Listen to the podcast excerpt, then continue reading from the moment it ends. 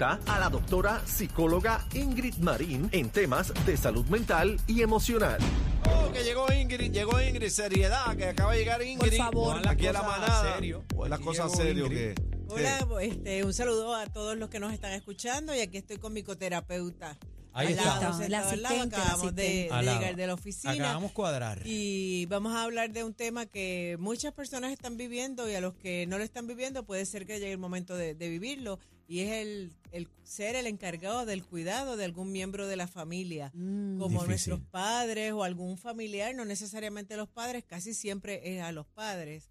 Este, o algún familiar que lamentablemente pues esté pasando por una enfermedad. Hay un síndrome de eso, ¿verdad? Se llama el síndrome del, Del cuidador. cuidador. Del cuidador. Esto sucede a los cuidadores primarios, que son los cuidadores mayormente los hijos, la familia directa, cuando llega el momento que la cantidad del tiempo que le de- dedican al cuidado de, de la persona, vamos a hablar, ¿verdad?, de los padres, por decir algún ejemplo, es tanta que genera un malestar, no, malestar me refiero a una carga tanto física como emocional. Como por ejemplo la mamá de Pritchard Colón, que ha, eh, el, el exboxeador, está encamado y ella ha dicho muchas veces que necesita ayuda, pero que está agotada. Exactamente, exactamente. Son un ejemplo. Y que qué bueno que traje ese ejemplo porque hubo algo que se corrió en las redes que yo entiendo que fue hasta una mala interpretación de lo que allí se estaba, su- estaba sucediendo. Pero toda persona, por más amor que le tenga a los padres, que le tenga a, lo- a un hijo enfermo, como en el caso de,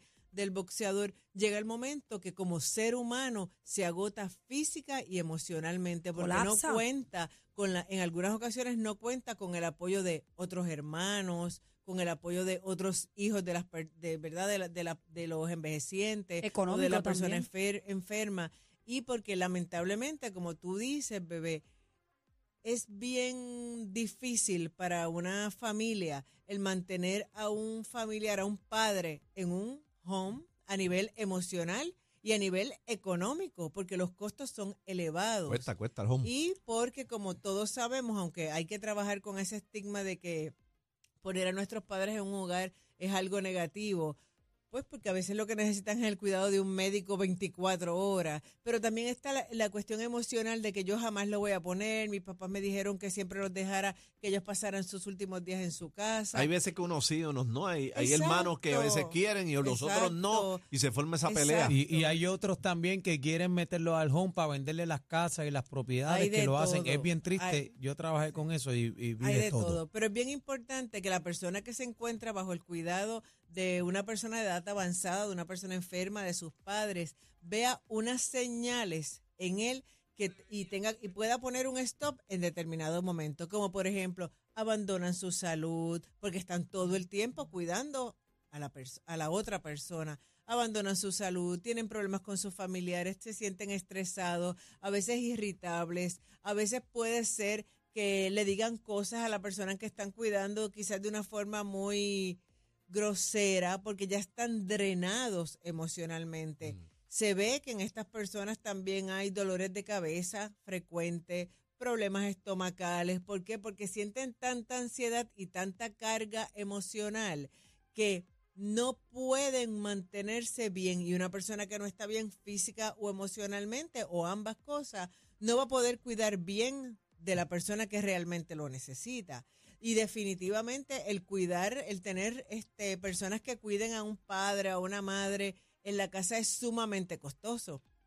Porque estamos hablando de más de un turno, porque una persona que está 24 horas con una persona que necesita que la alimenten, que le cambien el pamper, que los ayuden a caminar. Que los atiendan le- que tenga- 24/7. Que tienen que moverlos porque tienen úlceras. Son cosas que Los drenan. Que todo. ¿Qué es drenan. más caro? Complicado. ¿Qué, qué es más caro? ¿Tenerlo en la casa o tenerlo en un home? Es más caro tenerlo en la casa. ¿Verdad? Tener a la persona, tenerla en la casa, claro que Es sí. que cuentas Sobre contigo todo 24 si horas. queremos tener unas personas que sean las apropiadas para cuidar a esa persona enferma. Una persona que conozca de los medicamentos, que los pueda dar en su horario, que tenga las destrezas de una respuesta rápida, porque una persona mayor que tenga unas condiciones de salud puede de momento tener unos síntomas que hay que llamar de forma inmediata al 911 para que pueda venir una ambulancia. O sea, es que tiene que, tener una también. preparación para poder cuidar adecuadamente Muchos y de ellos tener necesitan vocación. nutricionistas, así que en esos No, la, la de comida home. tiene que ser baja en sal y, y la otra situación el movimiento mecánico también. Las personas que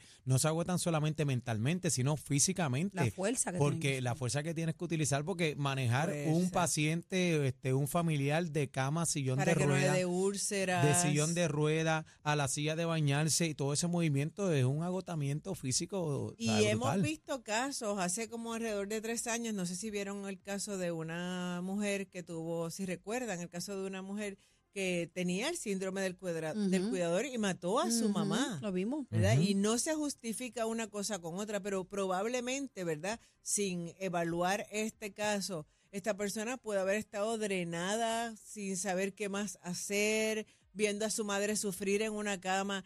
Y tenemos que evaluarnos, ver hasta qué punto nuestra salud se está afectando y buscar alternativas para ese familiar. ¿Pero la mató adrede o por La error? mató adrede, La mató en, Adrede. en un acto un de... Desesperación, Fue ya, Eso fue hace como un año atrás. de, de desesperación. Y hay otro caso Sí. también que Hay todavía no han varios. dado con la persona, con el hijo de la señora. Está prófugo por ahí. Y es bien importante que las personas que nos están oyendo sepan que 85%, pers- 85 de las personas que se dediquen al, al cuidado full time de una persona enferma que está encamada padecen o pueden padecer del síndrome del cuidador, experimentar algunos síntomas, dolores de cabeza, abandono de actividades sociales, depresión, ansiedad, todas las que hemos mencionado. Es sumamente complicado, bien complicado. ¿Qué es lo que pasa con esto? La persona tiene que reconocer que ese padre o esa madre que está enferma, que necesita el cuidado, que a veces no lo necesita de forma total, lo necesita de forma parcial, porque la persona es media autosuficiente. Lo que necesita es que se vigile, que se esté pendiente, pero los hermanos que no quieren aportar con tiempo al cuidado de ese envejecido, tienen que aportar con dinero. Y el departamento de la familia, la oficina de asuntos a la- de personas con edad de, de edad avanzada, tiene unos procesos de mediación para que estos hermanos puedan llenar, llegar a un acuerdo donde la persona enferma pues reciba el trato que, que, que requiere, que tiene que recibir. Así que algunos hermanos Una ley no que quieren, hay una ley que los protege. Algunos hermanos no quieren verse involucrados en este tipo de situaciones de mediación, de tribunales, porque no quieren afectar una relación de hermanos que está afectada, porque se sienten cargados. Entonces, va el otro que está de visita, ¿y por qué fu- mi papá tiene esa úlcera? Porque esa úlcera no Siempre el de la no la tiene bien. ¿Por qué siempre no el de afuera viene, terapias? siempre el de afuera viene a hablar, decirle, pero ¿y por qué no vienes a cuidarlo tú? siempre el de afuera viene a hablar sin saber, sin conocer, ¿verdad? El, el expediente médico clínico de este paciente, siempre es una locura. Y entonces una de las cosas que sucede también es que hay personas que están encamadas, hay padres que están encamados, madres que están encamadas, que no necesariamente a nivel mental están mal y están viendo ese trato hostil de los hijos, se sienten cargados. Y entonces es un efecto dominó porque la persona enferma Siente se una siente carga. que es una carga Se siente responsable. empieza a abandonar el tratamiento farmacológico de sus médicos, Se empieza tira, a se no tira. querer vivir, Se se, tira morir. deprime y a estas personas es necesario que, lo te- que le busquemos tanto ayuda al- a la persona que necesita el cuidado como al cuidador. Nadie puede Pasan, cuidar pasan una, 24 una de dos. Yo, yo he visto dos casos. Los que se tiran a pérdida porque ven el maltrato alrededor de él, pero están los que se ponen hostiles con los que lo cuidan. Y dicen así, te voy a hacer la vida imposible. Te voy a maltratar Sí. para atrás. Y se quejan Ajá. por todo, empiezan a llorar, empiezan a gritar por la noche para hacerte la vida cuadrito a ti. ¿Sabe? Yo siempre he mencionado que el- la palabra paciente, que viene de paciencia. ¿verdad? Debe ser para el cuidador, no para el enfermo, porque el cuidador tiene que tener mucha paciencia, porque a veces utilizan también este el dolor físico pues para llamar un poco la atención quizás de los hijos que no están. ¿Hay ayudas para ellos, doctora? Bueno, tienen que buscar ayuda psicológica. Psicológica. sí, pero en términos de, de, no sé si el gobierno tiene algún Sí, sistema o algo, pero El gobierno tiene. El ¿Sí? gobierno tiene una ayuda de amas de llave que si Yo no creo me que equivoco se llama el sí, también creo que también en algunos municipios se aguantó este, pero hay un programa que se llama el programa Respiro que Ujú. tienen algunos municipios que son los que le dan es para darle un respiro a ese familiar que es el cuidador. Sí, ellos van y, van y vienen. Y el departamento de la familia. cuatro horas, está cuatro horas, pero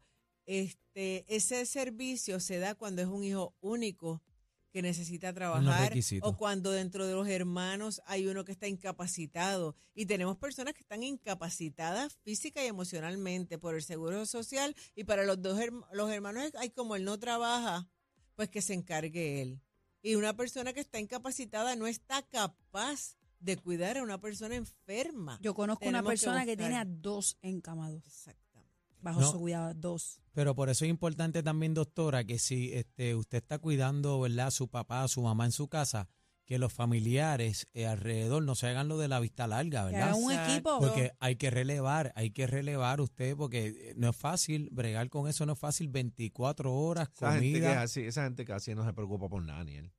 Eh, importa un bledo. Pues entonces, es verdad lo que dice Aniel y es verdad lo que dice Cacique, pero entonces la persona tiene que recurrir sin pena alguna, pensando en el, en el bienestar de, los viejitos, en, el bienestar de sus padres, recurrir a los tribunales, recurrir a las agencias donde le pueden ayudar, porque va a llegar el momento que un enfermo no puede cuidar a un enfermo. Y, en, el tribunal tú te, perdona que le interrumpa, en el tribunal te drenas también más. Doctora, una de las cosas, pues yo, yo trabajaba con, con el hogar de, ¿verdad? que tiene mi familia, de envejecientes, estuve 15 años administrándola administrando el negocio. Y una de las cosas por la cual yo dije no voy más es por, por la misma situación de los familiares con, con los viejitos. Y, y, porque es drenante, ¿sabes? Ver cómo tú no vas a asumir una persona que, que, que te dio la oportunidad de vivir, que te cuidó toda la vida, que te cuidó toda la vida y cuando tú estás en el momento, porque esto es un ciclo, esto es un ciclo, vamos para viejo y volvemos también a, a, a, a bebé. Y entonces ahí tú no vales ni para ni para banca. Exactamente. Y lo que tenemos que hacer es buscarle las alternativas para que puedan tener una vejez digna. Y si usted no puede bregar porque tiene situaciones del pasado que no ha podido trabajar, busque una persona y tenga, ¿verdad?, Esa, ese sentido de humanidad para estas personas que lo necesitan. Doctora, este ¿dónde la conseguimos? Sí, nos, se pueden comunicar al 222-4999. Un gusto estar en la manada. Gracias, doctora Inir Marín, nuestra psicóloga. Gracias por estar aquí en la manada. Bueno, vamos a abrir la línea ahora, 6220937, 622